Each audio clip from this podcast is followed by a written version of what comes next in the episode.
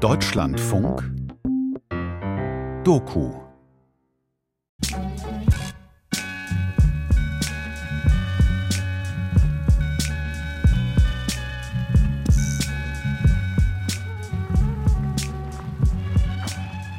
Ich gehe zum Yoga.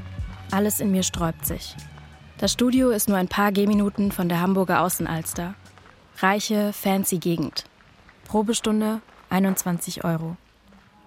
Meine Begleitung und ich sind die einzigen im Raum, die nicht weiß sind. Es geht schlagartig los. Mit uns und mit den anderen. Das ist eigentlich das, was unser Leben tatsächlich auch schön macht. Ich werde immer wieder mit Yoga oder Indien in Verbindung gebracht. Von wildfremden Menschen. Dabei habe ich ehrlich gesagt überhaupt keine Ahnung davon. Die Lehrerin praktiziert mit uns Jivamukti Yoga, ein Stil, der in den 80ern in den USA entwickelt wurde. Mantras auf Sanskrit chanten, Om-Zeichen als Tattoos und Yoga-Leggings für 100 Euro. Yoga hier im Westen, das kann doch nur kulturelle Aneignung sein. Aber ganz so einfach ist es nicht. Es gibt viele Widersprüche, natürlich aber auch eine Überraschung, mit der ich nicht gerechnet hätte.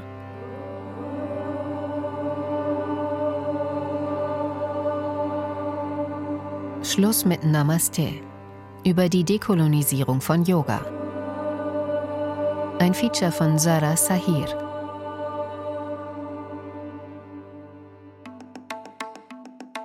Zusammen mit meiner Schwester Maya habe ich einen Podcast. Wir sprechen heute über die Repräsentation von südasiatischen Menschen. Carry on. Wir reden über das, was die südasiatische Community hier in Deutschland bewegt. Wichtig ist uns, eine Plattform zu bieten, Austausch zu schaffen. Am meisten gehört wurde die Folge, in der Sangita Lerner zu Gast war. Eine Yogalehrerin, die vor zehn Jahren aus Indien nach Deutschland kam. Da war alles so clean und steril und ähm, in der Entspannung gab es so fast Techno-Music und es war komplett anders, als was ich als Yoga erwartet habe. Mhm. Und damals, dann war ich so, okay, maybe it's just not me, my style. Sangita sagt, was wir für Yoga halten, ist für Menschen aus Indien befremdlich. Für sie ist es eine Lebensweise, keine Freizeitbeschäftigung. Ich habe das Gefühl, dass in Indien bist du irgendwie verbunden miteinander. Es ist so eine Community-Praxis auch. Aber es ist nicht so wie beim Sport. Du gehst und gehst rein und raus. Da ist keine Verbindung zu der Lehrerin oder Lehrer. Keine Kontakt irgendwie, finde ich. Und ja, ehrlich gesagt, das hat mich schon so abgelehnt. Ich habe mich nicht wohl gefühlt in dem Studio. Was Sangita erzählt, bewegt mich. Ich bin in Berlin geboren. Meine Familie stammt aus Pakistan. Yoga kenne ich nur aus Deutschland. Manche halten mich für eine Inderin und werfen mir dann irgendwelche Assoziationen an den Kopf, die sie damit verbinden. Bollywood, Holi Festival, Ayurveda und eben Yoga. Eine verwirrende Erfahrung, die ich lange weggedrückt habe. Offensiv beschäftigt habe ich mich mit Yoga erst durch die Begegnung mit Sangita. Ich höre mir Berichte an. Yoga ist über 3000 Jahre alt auch wenn man das manchmal kaum glauben kann. Morgen Nachmittag wollen hier mehr als 320 Menschen Yoga auf dem Wasser machen. Also genauer gesagt beim Stand-up-Paddling. Über 3,3 Millionen Menschen machen in Deutschland regelmäßig Yoga. 300 Millionen sind es weltweit. Mir ging es körperlich und seelisch miserabel und habe einfach das Lachen braucht, hat mir gut geholfen. Der jährliche Umsatz wird auf 80 Milliarden Dollar geschätzt. In Deutschland gibt es neben Nackt-, Bier- und Ziegen-Yoga natürlich vor allem auch klassische Formen. In Yoga-Studios oder an der Volkshochschule. Die meisten Menschen denken sich wahrscheinlich gar nichts dabei. Soll man sie dafür verurteilen? Entspannung nach der Arbeit oder Dehnung vor dem Sport. Auf YouTube sehe ich Videos von jungen sportlichen Frauen. Fitnessvideos halt. Oder akuter Stressrelief, Übungen gegen Rückenschmerzen. Ich versuche den Anweisungen zu folgen. Aber ich kann mich nicht drauf einlassen. Ich klappe den Laptop wieder zu.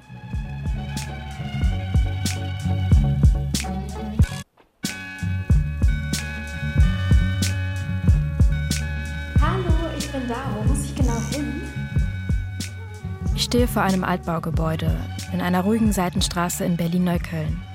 Ich treffe nochmals Sangita Lerner, unsere Podcast-Gästin. Hallo. Das Studio befindet sich im Erdgeschoss. Wir gehen rein. Soll ich meine Schuhe ausziehen oder? Also da. Ja. Es ist ein großer weißer Raum, schlicht gehalten. Große Gymnastikbälle stehen in einer Ecke. Auf dem Boden liegen weinrote Matten. Wir setzen uns mit heißem Ingwertee auf zwei gegenüberliegende Matten. In Yoga für mich, also es ist auch, ja, als ein Weg vom, im Leben, ein Way of Life, wie ich meinen Körper wahrnehme und wie mich bewege im Welt, meine Beziehung mit meinem, mich selbst und die anderen. Was spannend ist, es ist so fast, keine Ahnung, 3000 Jahre alt und ist immer noch relevant. Sangita praktiziert Yoga seit ihrer Kindheit. Heute macht sie neben harter Yogakursen für Erwachsene vor allem Schwangerschafts-Yoga, Geburtsvorbereitungen, Rückbildungskurse und indische Babymassage. In Deutschland ist es sehr populär, weil von Le Boyer, das ist so eine franzose Gynäkologe, der in den 70er oder 60er hier das von Indien ein Buch gemacht hat, sanfte Hände hat es. Und jeder weiß das. Und alle die Kinder haben oder Babys kriegen das als Geschenk. Und mir ist es eingefallen, dass alle fragen mich, ob ich das Massage nach Le Boyer mache.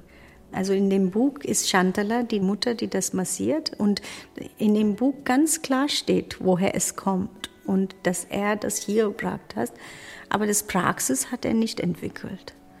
Und ich frage mich, wie ist der Narrative ändert sich, wenn das so, so klar steht? Wie ist das in, das in 40 Jahren oder wie ist es zu seine Praxis bekommen? Und das finde ich krass. Wir müssen deswegen diese Diskussion haben von kultureller Aneignung, weil ganz einfach wird das Narrative geändert. Sangita postet auf Instagram und bietet Kurse und Online-Fortbildungen an, wo sie über den Ursprung von Yoga und über kulturelle Aneignung sensibilisiert. Ihr Claim ist Decolonize Yoga. Aber Decolonize, es geht für mich zum Beispiel ganz personal gesagt, es geht um, wie zeigt das in meinem Körper eigentlich diese Colonizing. Ne? Das Fakt, dass ich als Kind nicht wohlgefühlt habe als Mädchen, weil ich dunkle Haut hatte, auch in Indien, ist eine Colonial Trauma. Ich bin jetzt 43 und ich arbeite jetzt das. Und wir müssen auch verstehen, was, wenn Colonizing 60 Jahre lang, 100 Jahre lang passiert ist, und jetzt wir denken, okay, in 2022 haben wir kein Problem damit. Das stimmt gar nicht. You cannot be decolonizing for years and then in one year forget about it. Ne? Es, es ist ja ein Prozess. Yoga war in Südasien zu Kolonialzeiten zeitweise komplett verboten. Denn jegliche Form von indigener spiritueller Kultur wurde eingedämmt, da sie als unchristlich, unzivilisiert und gefährlich galt. Ich denke, dass die Decolonizing erstmal kann nicht passieren, wenn wir einfach nur vom Oppressor und also diese Victim-Täterrolle spielen. Es muss einfach ein Verständnis geben, wo habe ich Markt. Ich habe auch Markt.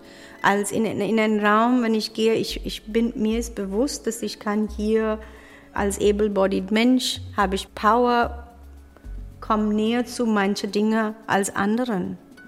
Und genauso, je mehr man sieht, was, welche Powers habe ich, welche Weaknesses habe ich und wo brauche ich Hilfe und wo kann ich weitergeben. Und dann können wir eine Ebene finden, denke ich. Von kultureller Aneignung spricht man, wenn sich die dominante Kultur an einer marginalisierten Kultur bedient, sie kapitalisiert oder sonstigen Nutzen aus ihr schlägt, ohne ihren Ursprung zu respektieren oder anzuerkennen. Am Ende geht es also um Macht, und wie man mit dieser umgeht. Und das beginnt schon bei der Wahrnehmung von Hautfarben. Das ist der Klassiker, ne? wo die sehen gar nicht Farben, die sehen keine, du bist gleich wie ich und wir sind ähnlich. Und das ist auch dann ganz klar, du nimmst meine Erfahrung gar nicht wahr dann. Und dein eigene auch nicht. Wir sind eine. Das geht gar nicht. Deswegen denke ich auch im Yoga, also es startet nicht mit dieser Bliss, es startet mit Suffering. Also der Anfang ist, dass es gibt Leid und das wollen wir ändern. Und wie ändern wir das? Aber wenn wir da starten, dass es gibt keine Probleme, dann gibt es keine Änderung auch. Die Debatte um kulturelle Aneignung ist so aktuell wie nie. Bei Yoga erscheint es auf den ersten Blick eindeutig, dass ein Kulturgut aus Südasien entfremdet und kapitalisiert wird. Aber ist es ganz so einfach? Und was würde das für all die Menschen bedeuten, die Yoga einfach praktizieren, weil es ihnen gut tut?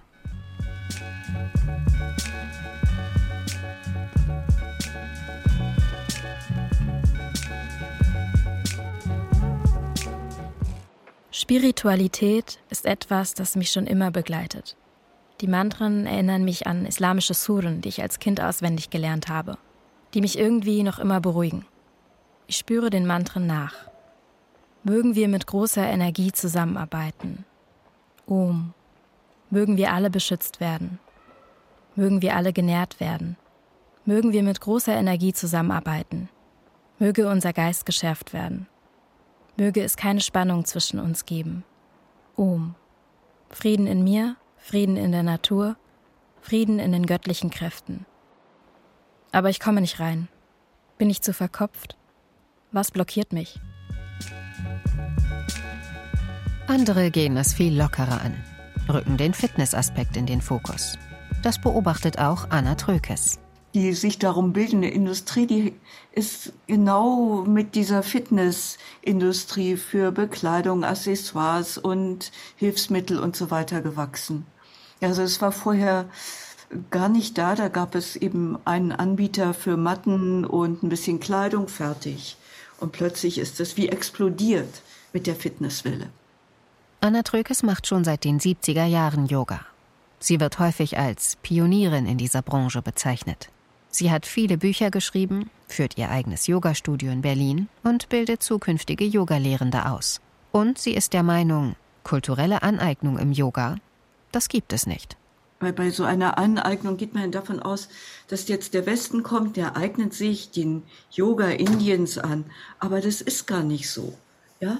Also die Inder haben da selber ganz viel zugetan, dass der moderne Yoga so ist, wie wir ihn kennengelernt haben und auch heute noch erleben. Anna Trökes spricht von Indern. Doch eine Differenzierung ist hier notwendig. Denn nicht alle Menschen aus Indien hatten Zugang zu Yoga. Das British Empire etablierte einen Kolonialapparat in Südasien, der sich bestehende Machtstrukturen zu eigen machte. Eine wichtige Dimension dabei bildet das Kastensystem. Angehörige hoher Kasten wie die Brahmanen übten und üben noch heute Machtpositionen aus, während Menschen niederer Kasten oder Dalits, die Kastenlosen, gesellschaftlich marginalisiert sind. Sie konnten nicht mitbestimmen, auf welche Weise Yoga praktiziert wird. Das kann man gar nicht so sagen. Also das hat ja immer zwei Seiten. Also die einen müssen den Willen haben zu unterdrücken und die anderen, die ja viel, also unfassbar viel zahlreicher sind, müssen sich unterdrücken lassen oder unterdrücken lassen wollen. Solche Narrative ziehen sich durch Debatten um Kolonialismus und kulturelle Aneignung. Es ist eine Täter-Opfer-Umkehr. Diese Argumente vermissen vor allem eins: eine kritische Perspektive auf Machtverhältnisse und ein Verständnis für rassistische Ideologie als Instrument zur Ausbeutung. Und das, obwohl immer mehr Betroffene auf diese Dinge hinweisen. Erklären, was sie mit gewissen Symbolen oder Praktiken verbinden und weshalb sie sich mehr Sensibilität wünschen. Und obwohl Yoga durch unterschiedliche Einflüsse entstanden ist und sich weiterentwickelt hat, wird in vielen Yoga-Studios vor allem eins verkauft: Erlebnis Indien. Also oft bedeutet das gar nichts. Also da ist, das ist, hat gar keinen Aneignungsaspekt. Der Buddha steht einfach da, weil es nett aussieht. Ja, ich glaube, die, die, die meisten haben überhaupt keinen Bezug dazu.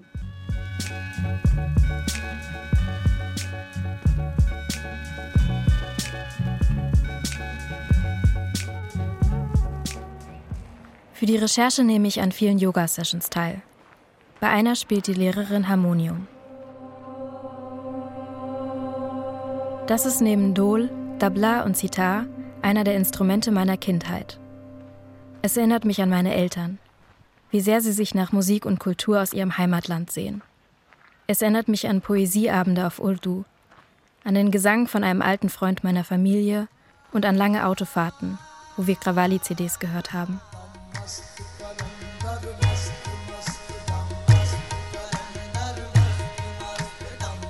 Nach dem Abi bin ich mit meinem Vater sechs Wochen durch Pakistan gereist. Immer haben die Leute sofort gecheckt, dass ich nicht von dort bin. Hier in Deutschland werde ich wiederum gefragt, woher ich denn komme. Dieses ständige Einordnen meines Körpers von außen nervt mich. Während den Yogastunden schwirren mir auch solche Fragen durch den Kopf. Denken die anderen, dass ich gut darin sein muss, weil ich indisch aussehe? Ich kann mich nicht fallen lassen. Meine Mutter hat eine Autoimmunerkrankung entwickelt, weswegen sie nicht mehr zum Yoga gehen konnte. Ich habe mir als junge Frau beim Training für Sportabitur die Wirbelsäule gebrochen, hatte eine Prognose auf Invalidität mit 19 und Dauerschmerzen und habe mich dann erinnert, dass meiner Mutter doch Yoga immer so sehr gut getan hat und habe mich dann entschlossen, es für mich auch wieder zu beginnen. Die Yogalehrerin Anna Trökes. Und siehe da, äh, nach ein paar Wochen intensiven mich darauf einlassens, hatte ich dann auch mal eine schmerzfreie Stunde. Und das hat mich so überzeugt, dass ich da ganz eifrig dann weitergeübt habe. Mit dem Erfolg, dass ich immer noch nicht im Rollstuhl sitze. Tok, tok, tok. Mhm. Und überhaupt meine Gesundheit sehr gut im Griff habe. Zehn Prozent der Deutschen machen Yoga. Die Hälfte von ihnen regelmäßig. Wahrscheinlich empfinden viele ähnlich wie Trökes. Ein großer Teil nimmt vermutlich nicht wahr, woher Yoga kommt und wie stark er vereinnahmt wurde.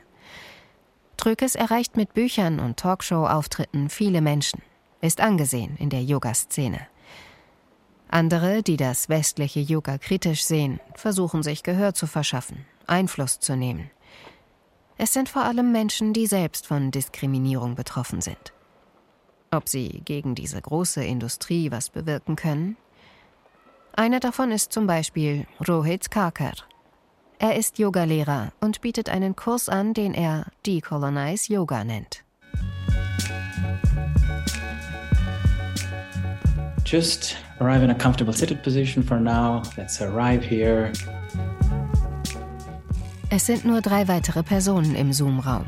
Alle haben die Kameras an. Seit zweieinhalb Jahren gibt Rohit Yoga-Unterricht. Unsere Family kommt ursprünglich aus der Afghanistan, so eine indische Minderheit, so eine Hindu-Sikh-Minderheit. Und äh, dann, äh, als ich sehr jung war, mit zwei, sind wir von Afghanistan nach Indien gefluchtet und in Indien wegen dieser Teil von Hinduismus vor allem und wegen meiner Mutter und meiner Großmutter auch, die haben immer Yoga praktiziert zu Hause. Also das war keine Asana oder keine so wirklich so eine Exercise, sondern, sondern mehr äh, einfach mehr Atemüben, einfach Pranayama. Somit bin ich am Anfang, als ich jung war, in Verbindung gekommen. Aber da habe ich noch nie mitgepraktiziert, einfach immer so geschaut, wie die das machen. And then sit back or any other movements that you might need before we get started. Take one deep breath in through your nose. Ähnlich wie bei Sangita war auch für Rohit die erste Yogastunde, die er in Deutschland erlebt hat, ein Schock. Meine erste Yogastunde in einem Studio war so, wow, was ist, was ist hier los? Also man, man chantet Mantras, äh, die ich in der Schule chanten musste, jeden Tag, also gezwungen wurde zu chanten und äh, vielleicht niemand versteht, was die sagen und die lesen aus einem Buch. Es war schon ein bisschen absurd alles mit indische Gottheiten, hinduistische Gottheiten überall in den Studios verteilt. Und am Ende der Stunde sagt man Namaste, obwohl man das am Anfang als eine Greeting, als eine Begrüßung nutzt. Und das war alles irgendwie ein bisschen komisch für mich. Rohit findet, dass in der Diskussion um kulturelle Aneignung häufig Machtdynamiken außer Acht gelassen werden.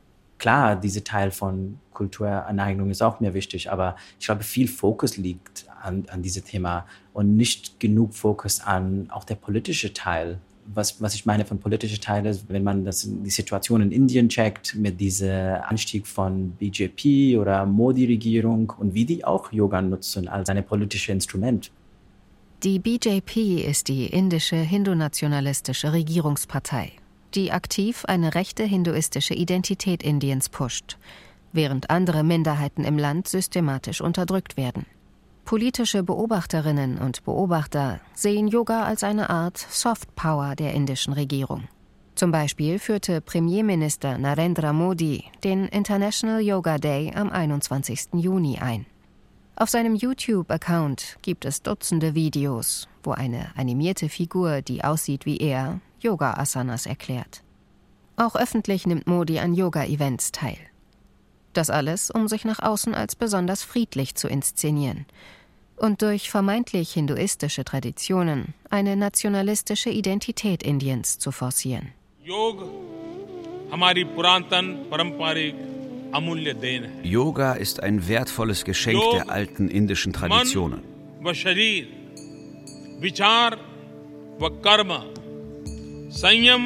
Yoga verkörpert die Einheit von Kopf und Körper, des Denkens und der Handlung. Zurückhaltung und Erfüllung, Harmonie zwischen Mensch und Natur.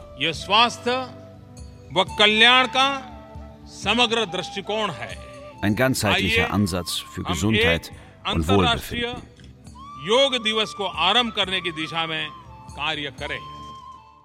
Take Back Yoga. So heißt die Forderung der Hindu American Foundation, die Yoga mit einer hinduistischen Tradition gleichsetzt. Dabei ist Yoga nicht aus dem Hinduismus entstanden, sondern aus einer Wechselwirkung mit anderen Strömungen, wie dem Buddhismus und dem Jainismus. Wenn also vor westlicher Aneignung gewarnt wird, muss man sich in diesem Kontext auch anschauen, welche Interessen hier mitschwingen. Wenn man die Vergangenheit checkt von Yoga, das war von der Upper Caste, von der oberste Kastensystem äh, auch gemacht, weil mein Guru sein, musste man Brahmin sein. Oft war auch die Sprache, die benutzt war, war Sanskrit. Das war nicht für jede, jede Person offen.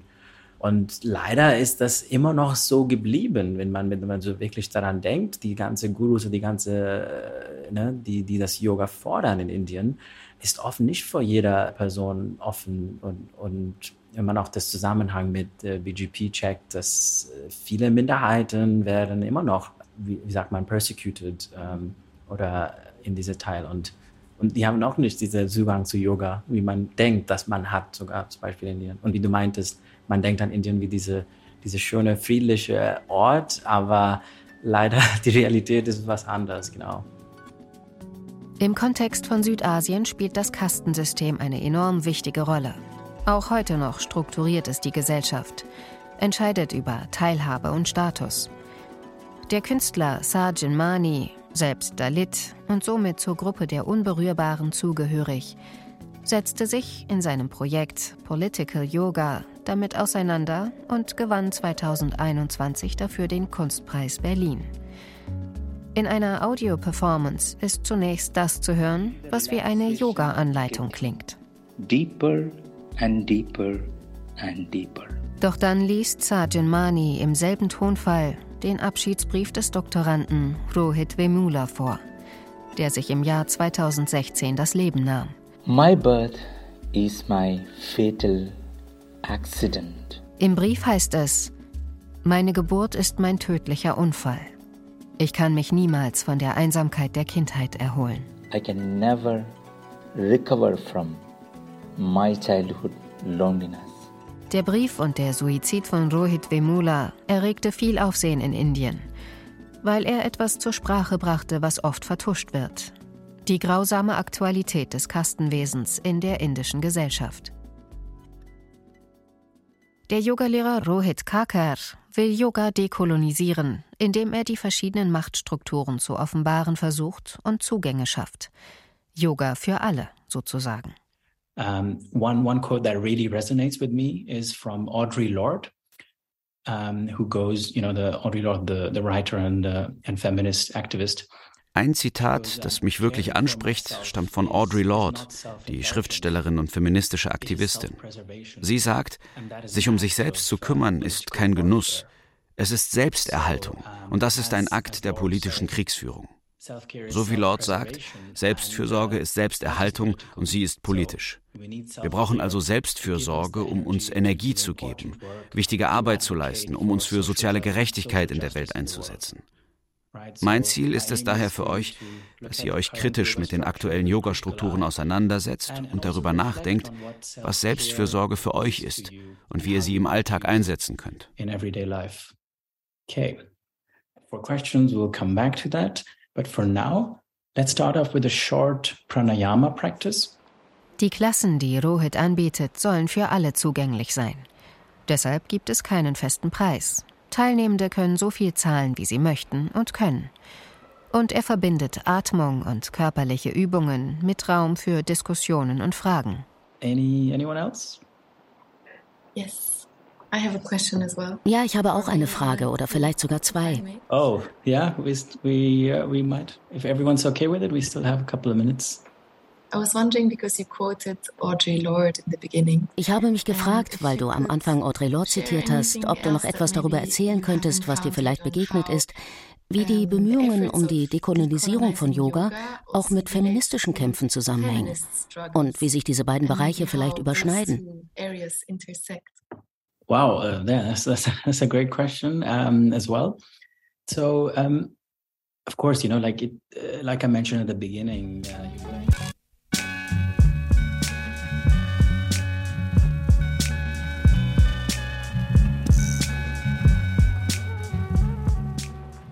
Ahimsa bedeutet Gewaltlosigkeit.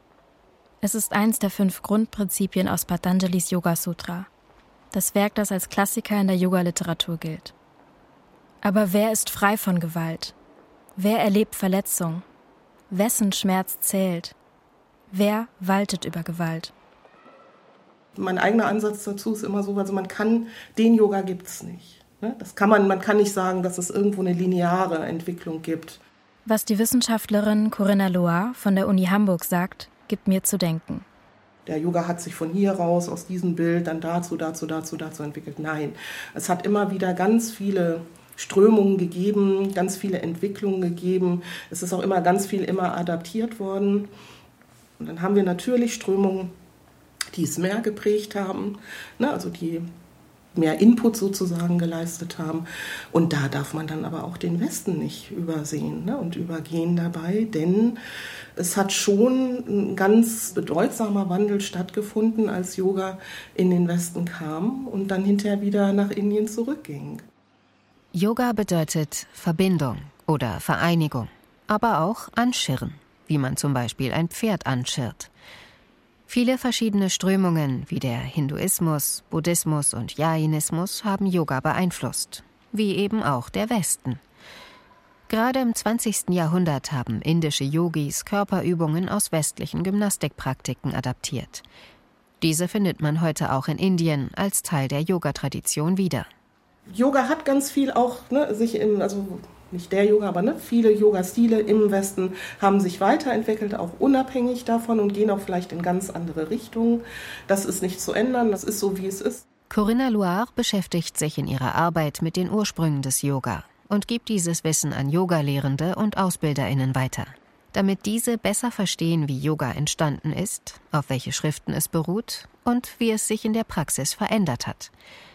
Aber was bedeutet es, ganz praktisch gesehen, wenn es kein eindeutig indisches Original gibt und sich die Formen überall weiterentwickeln?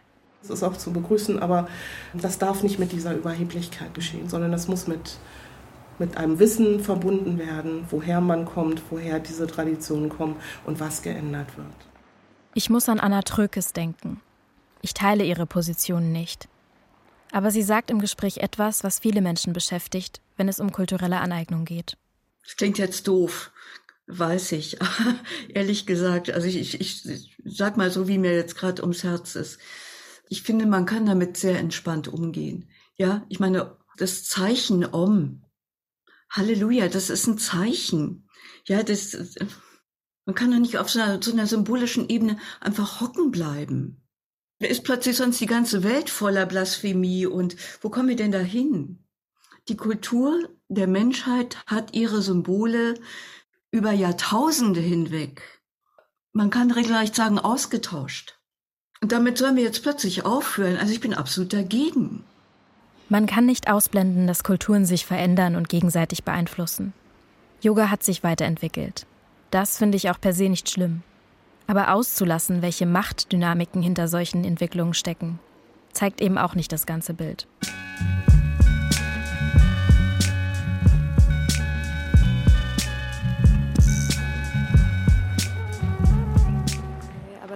Wäre auch eine. Ich gehe wieder zum Yoga. Zusammen mit meiner Schwester Maya. Das ist auf der anderen Straßenseite, glaube ich. Wir sind in Berlin, in unserer Heimatstadt. Das Studio, das wir uns ausgesucht haben, ist recht klein und liegt in einer Wohnsiedlung. Muss man da rein? Es wirbt mit dem Spruch, Yoga sei für alle. Und, wie fühlst du dich?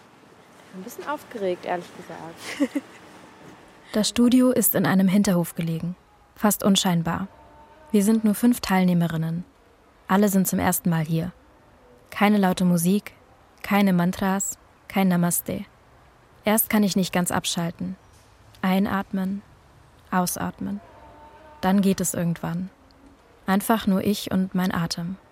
Es fühlt sich gut an. Ich fühle mich ertappt. Ich würde aber trotzdem nicht nochmal hingehen. Warum? Ich weiß nicht, es ist mir dann doch irgendwie zu fremd. Also es ist mir dann doch irgendwie so ein bisschen so, ich, ich habe mich schon gegen Ende wohlgefühlt und ich konnte mich auch entspannen, aber diese Zeit zur Überwindung oder bis dahin hat vielleicht einfach ein bisschen zu lang gedauert. Und ja, also ist vielleicht jetzt vielleicht auch so ein bisschen so ein kleiner Widerspruch in sich, aber ich sag ja, ich habe mich irgendwie schon gegen Ende wohlgefühlt, aber gleichzeitig war es so, dass ich mich nicht ähm, nicht so gefühlt habe, als wäre das ein Raum, der irgendwie für mich auch irgendwie eigentlich da ist. Also so ein bisschen fehl am Platz einfach. Maya und ich haben beide schon in der Schulzeit Rassismus erfahren. Und das hat dort natürlich nicht aufgehört. Diese Erfahrungen verändern einen. Gerade in Räumen, wo wir fremd sind, beobachte ich uns beide, wie wir versuchen, überfreundlich zu sein. Ja, nicht negativ aufzufallen und irgendein Vorurteil zu bestätigen. Ich merke, wie oft ich angespannt bin, versuche einzuschätzen, wie Menschen um mich herum mir begegnen und wie sehr ich darauf achte, wie ich etwas sage. Ich ärgere mich auch darüber. Ich wäre oft gerne unbekümmerter. Ja, das stimmt, ja. Ich muss schon sagen, dass ähm, auch ich am Anfang auch auf jeden Fall angespannt war und auch so ein bisschen so, so den Druck verspürt habe, jetzt so sehr, sehr freundlich zu sein oder so sehr ähm, ja, ich weiß nicht, es hat mich so ein bisschen an meine Schulzeit erinnert. Ja, das ist ja oft Spacen, so, ne? wenn man dann in so einen neuen Raum reinkommt und nicht weiß genau. ja, halt voll. Gerade dort irgendwie, aber. Ja, dass man halt irgendwie so, so einen überguten Eindruck irgendwie machen, mhm. hinterlassen will.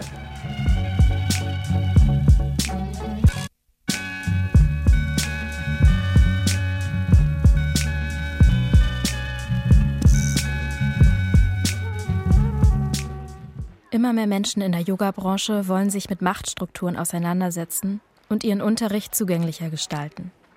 Sangita lädt mich ein, ihren Online-Workshop zu kultureller Aneignung im Yoga zu besuchen. Es wäre super schön, in einem Raum zusammen das zu machen, aber es ist, wie es ist jetzt und es hat ja auch Vorteile. Wir sind alle nicht in Berlin. Im virtuellen Raum sind knapp 30 Menschen. Fast alle von ihnen sind Frauen, allesamt weiß. Viele stellen sich als Yogalehrende vor. Warum sie hier seien? Weil sie respektvoller mit ihrer Praxis umgehen wollen, Unsicherheiten haben, was sie dürfen und was nicht. Ich habe jahrelang diese Diskussion im Raum gehabt, wo ich habe immer gefühlt, mein Gott, musst du immer diese politische Frau sein überall? Äh, entspann dich doch. Es ist unangenehm, sage ich mal. Ne? Immer die gleiche Thema bei Orte, wo keiner bereit ist. Und dann irgendwann habe ich auch gemerkt, nee, das kann man nicht überall diskutieren. Wir mussten Räume schaffen, um das Framework zu schaffen, wo alle fühlen sich bereit, diese Themen zu diskutieren. Und hier, wir sind alle bereit und deswegen, wir sind auf einer Ebene, wo wir beide reden können und keiner fühlt sich angegriffen oder auch, äh, es gibt keinen Scham oder auch ich muss nicht unwohl fühlen, diese Diskussion zu haben. Sangita zeigt auf PowerPoint-Folien verschiedene Ansätze, mit denen sie arbeitet. Aus Literatur zu Antirassismus, Machtkritik und Yoga. Durch verschiedene Übungen und die Möglichkeit, Fragen zu stellen, müssen sich die Teilnehmenden vor allem mit sich selbst beschäftigen. Sie erstellen ein digitales Board, wo sie Ideen sammeln, wie sie respektvoll Yoga ausüben können. Das Adressieren an alle Menschen, Reflexion der eigenen Praxis, Transparenz über Unsicherheiten, solidarische Preise. Das Board füllt sich. Wenn ihr so bequem sitzen könnt und vielleicht den Kontakt mit dem Boden oder Unterlage oder Sofa wahrnehmen könnt, Wenn ihr wollt, könnt ihr die Augen schließen oder auf einen Punkt fokussieren. Und wie gesagt, ich singe das einmal oder chante das einmal und du kannst nachmachen.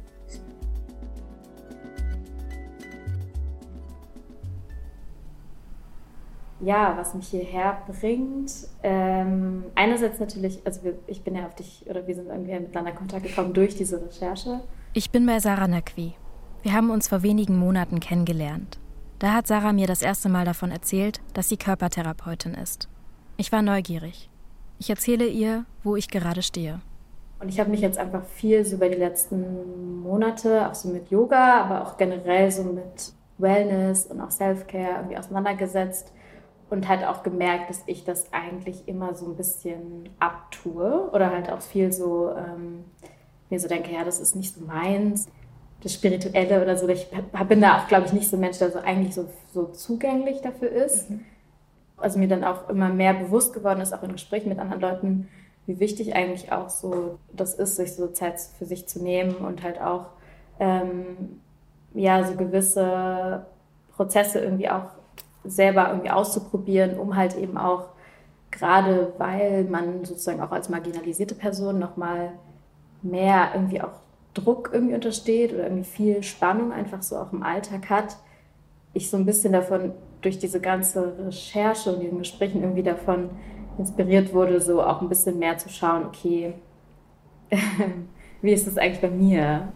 Ganz grundsätzlich kannst du dir das so vorstellen, dass was heute passiert nicht wirklich wie eine Massage ist, sondern eher so ein kooperativer Prozess, wo ich vielleicht zwar die Leitung übernehme, mm, ich aber immer wieder auf dich zurückkomme, äh, die Fragen stelle, dich frage, dich vielleicht zu bewegen, ähm, genau, und wir in Kommunikation bleiben. Das heißt, ich brauche dich sozusagen als mhm. aktiven Part in der ganzen okay. Sache.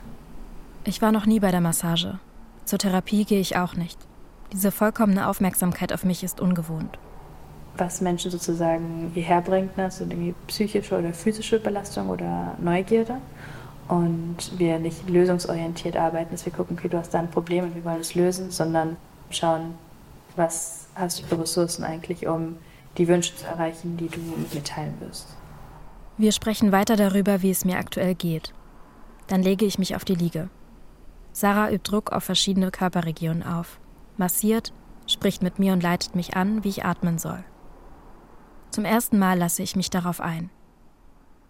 Als meine Oma geboren wurde, war Südasien noch Teil des British Empire. Sie lebte in Gaya, heute Indien. Nach der Teilung zog meine Familie in das damalige Ostpakistan, was jetzt Bangladesch ist. Abermals zogen sie um nach Karachi. Die Ausmaße spüre ich noch heute. Ständig. Es ist eine Art koloniales Trauma, was meine, wie viele andere Familien mit sich tragen dass helle Haut mit Reichtum und Schönheit verbunden wird. Dass meine jüngeren Cousins und Cousinen mehr Englisch als ihre Muttersprache in der Schule sprechen. Dass Kulturgüter nicht mehr existieren oder in irgendwelchen britischen Museen stehen. Jahrhundertelange Unterdrückung lässt sich nicht einfach so rückgängig machen. Sie hinterlässt Spuren. Spuren, die auch ich wahrnehme. Diese Erfahrungen verarbeite ich aktuell viel mehr und merke, dass mir dafür irgendwie die Räume fehlen.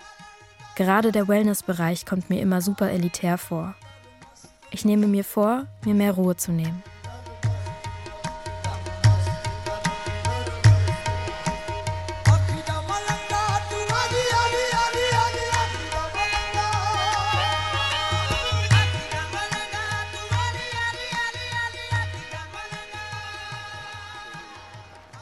Es ist auffällig, welche Menschen sich darum bemühen, über Yoga und Machtstrukturen dahinter aufzuklären. Es sind oftmals Menschen, die selbst von Rassismus oder anderen Formen der Diskriminierung betroffen sind.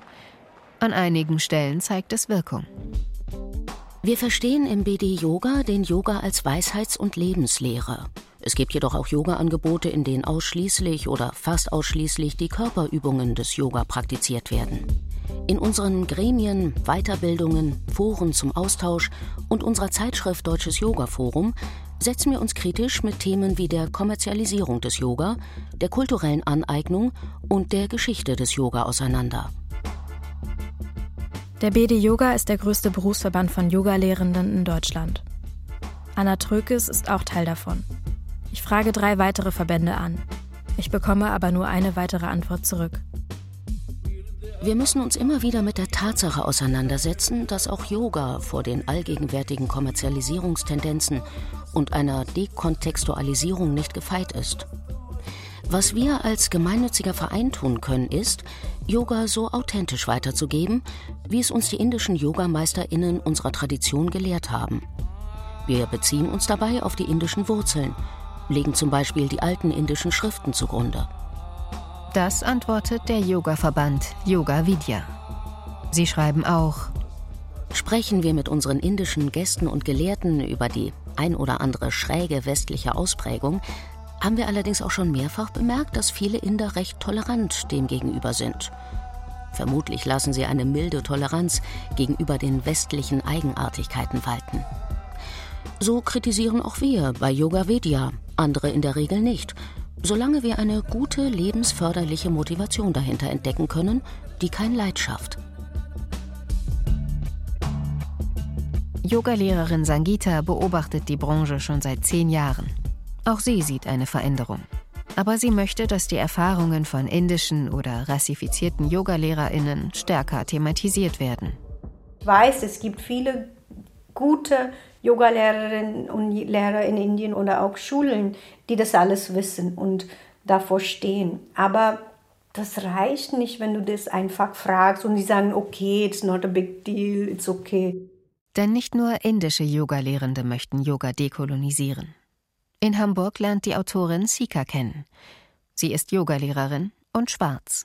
Also, Yoga zu dekolonisieren bedeutet für mich auch kulturelle Aneignung, weil es ja auch ein Überbleibsel des Kolonialismus ist, bedeutet dekolonisieren für mich auch, das zu dekonstruieren. Und das mache ich, indem ich irgendwie versuche, so andere Dinge mit reinzubringen, die ich als heilsam und irgendwie gemeinschaftsschaffend empfinde.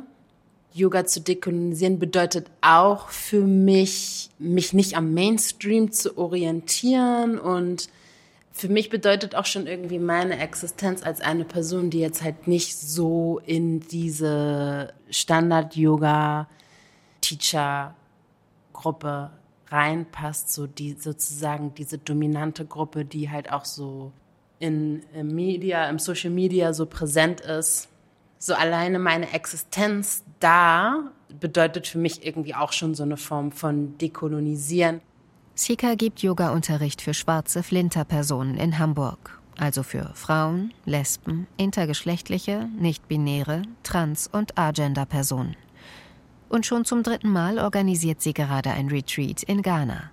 Ich finde es wichtig, dass gerade Menschen, die ehemals kolonisierte Menschen vor allen Dingen, dass gerade wir als diskriminierungserfahrene Menschen Wege und Methoden finden, uns zu heilen und auch irgendwie so einen Zugang zu uns selbst zu finden und Ruhe zu finden.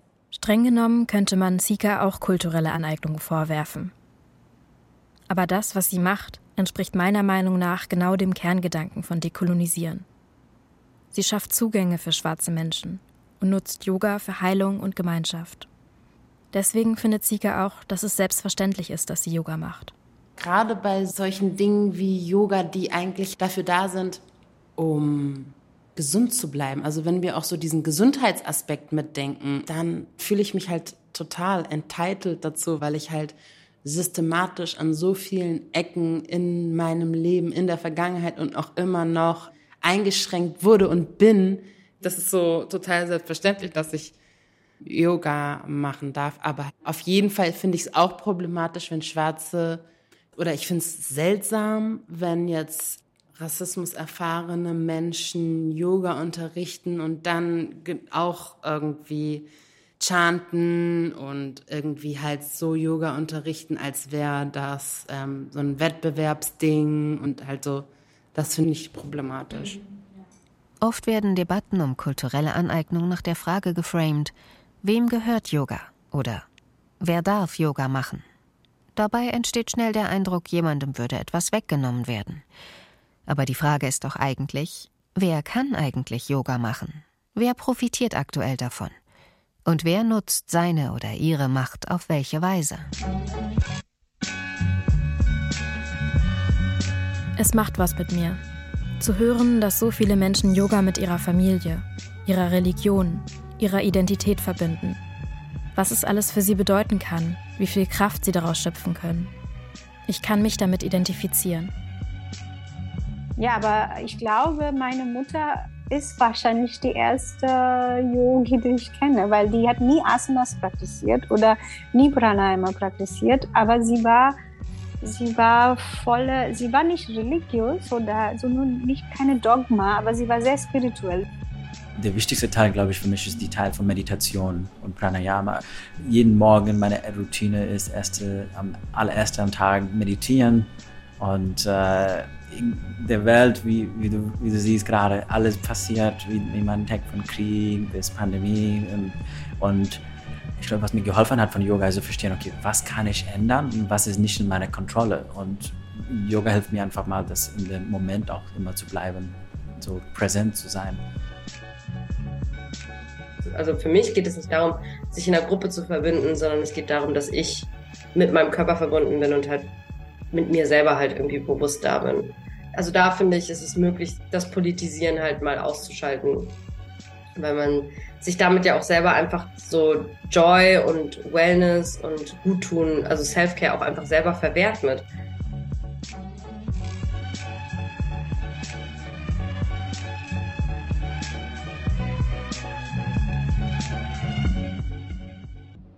Meine Eltern haben immer alles getan, damit ich das machen kann, was ich möchte.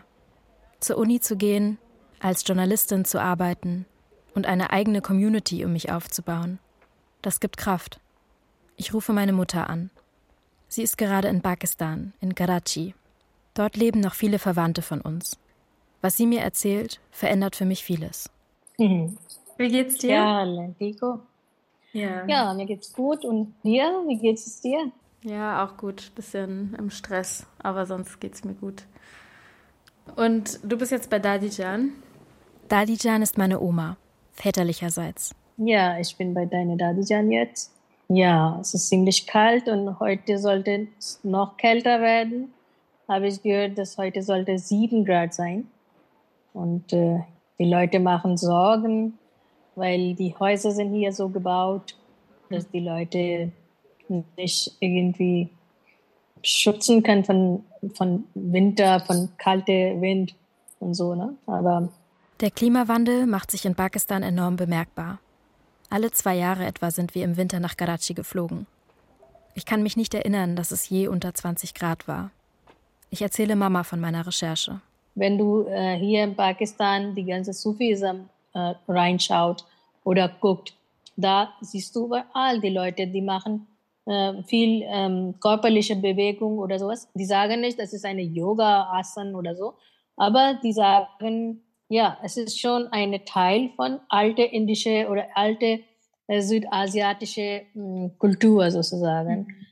Meine Mutter interessiert sich sehr für diese alten Traditionen. Sie hat unter anderem Indologie studiert und sie hat eine Ausbildung als Ayurveda-Masseurin gemacht. Dein Dadijan war in Deutschland gewesen. Sie hatte so Beinschmerzen und sie hat mir auch noch bestimmte Methode gezeigt und bestimmte Öl hat sie mir gesagt. Na, soll, sie, soll ich mit diesem Öl und so eine Methode soll ich das massieren und damit diese Beine, die, sie hatte auch noch Schmerzen und Maya war damals ja äh, Baby, denke ich. Das war, war sie sechs Monate oder drei Monate alt und hat sie jeden Tag eine bestimmte Art und Weise hat sie das Beine massiert von Maya. Und hat sie gesagt, ja, damit die Kinder bekommen so richtige äh, Beine, so gesunde Beine und sie bekommen nicht so viel Schmerzen und so. Und immer noch, Dadijan bekommt jeden Tag so eine Ayurveda-Massage sozusagen. Aber man sagt nicht Ayurveda-Massage, man sagt einfach mal Malish. Malish bedeutet Massage. Ich selbst habe oft meine Beine oder meinen Bauch massiert bekommen. Von meiner Oma, meinen Tanten, meiner Mutter. Nichts hat so gut gegen Schmerzen geholfen. Und ich habe damals deshalb gelernt, weil ich wollte das ein bisschen nach kennenlernen. Unsere Kultur, unsere ähm, äh, Hausmittelmethode, ne? ganz einfach hier. Und damit das, das war nicht so mein Ziel gewesen, dass ich irgendwie mal so richtige Massagecenter öffne. Ist Yoga also jetzt doch Teil meiner Kultur? Ich bin verwirrt. Für mich war Yoga etwas, wo ich gesagt habe, Yoga hat nichts mit meiner Kultur zu tun, weil das ist halt irgendwie in Indien und ich kenne die Yoga-Kultur, die ich kenne, ist nur die in Deutschland. Und ich habe das gar nicht so als etwas wahrgenommen, was auch Teil von unserer Kultur ist. Ich habe auch Yoga, erstes Mal dieses Wort Yoga oder Yoga-Praxis oder Yogas äh, viele Vorteile oder Nachteile habe ich kennengelernt, als ich im College war. Das war 80er Jahren. Und damals war, wir haben sehr viel Bollywood-Filme geguckt und durch diese Bollywood-Filme kommt dieser Begriff Yoga. Aber diese Methode, das sehe ich schon, schon ewig. Irgendwas macht Klick in mir drin. Das ist nämlich auch ein bisschen der Punkt, wo ich jetzt gerade auch bin, ist halt, dass ich halt auch gemerkt habe in dieser Zeit, in der ich mich damit beschäftigt habe, dass jetzt mal Yoga auch, aber auch andere Formen von so Wellness, Entspannung, Zeit nehmen für sich selber und egal in welcher Form, dass das alles so Bereiche sind, die eigentlich nur für Leute sind, die eh schon sehr viel Privilegien haben. Also was sind so Orte oder Momente, wo du Ruhe findest oder wo du dir Ruhe nimmst? Hm. Obwohl äh, Ruhe oder Freude oder sowas bekommt man sich selbst mit dem Menschen zusammen zu sein, nicht mit dem allein irgendwie zusammen zu sein, aber eine Verbindung mit dem Gott zusammen oder oder äh, was sagt man, deine, deine, äh, wer dich gemacht hat, nicht nur dich, sogar auch ganze Welt geschafft hast. Das ist eine Verbindung zu suchen. Äh, das heißt eigentlich auch noch Religion. Und wenn man diese Beziehung sucht, dann geht man tief rein in Natur, geht man tief rein in sich selbst. So innere Ruhe bekommt man das. Und dafür braucht man nicht unbedingt so solche Sachen, Yoga-Zentrum oder sowas. Aber das ist auch andere Seite finde ich besser, wenn die mehrere Leute die gleiche Sachen suchen, dann wieso denn nicht zusammen? Die können zusammen sein, aber auf dem Business Point of View so sollte man nicht machen. Yoga oder Ayurveda oder sowas ist ein Teil von Kultur und Kultur ist nicht eine verkaufliche Sache. Ich merke, wie sich der Kreis schließt wie das Dekolonisieren sich auch erst in meinem Kopf einsetzen muss, damit mir klar wird, natürlich ist Yoga auch Teil meiner Geschichte. Sich zu lösen von diesen nationalen Grenzziehungen, die aufgrund der Kolonialgeschichte existieren. Indien, Pakistan, Bangladesch. Das hört sich einfach an. Aber ich verfalle schnell darauf zurück.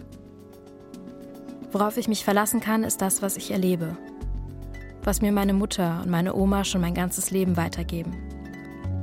Ich habe Tools, die mich zur Ruhe bringen. Okay, Mama, danke schön. Dann Salam an alle.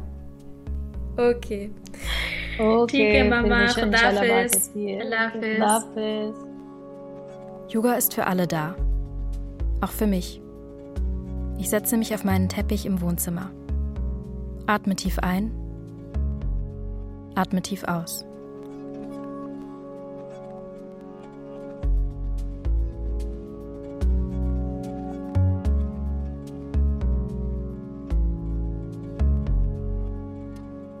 Schluss mit Namaste. Über die Dekolonisierung von Yoga. Ein Feature von Sarah Sahir. Es sprachen Demet Fey, David Formweg, Janina Sachau und die Autorin. Ton und Technik Eva Pöpplein, Thomas Widdig und Oliver Dannert. Regie Nick Julian Lehmann. Redaktion Thilo Guschers.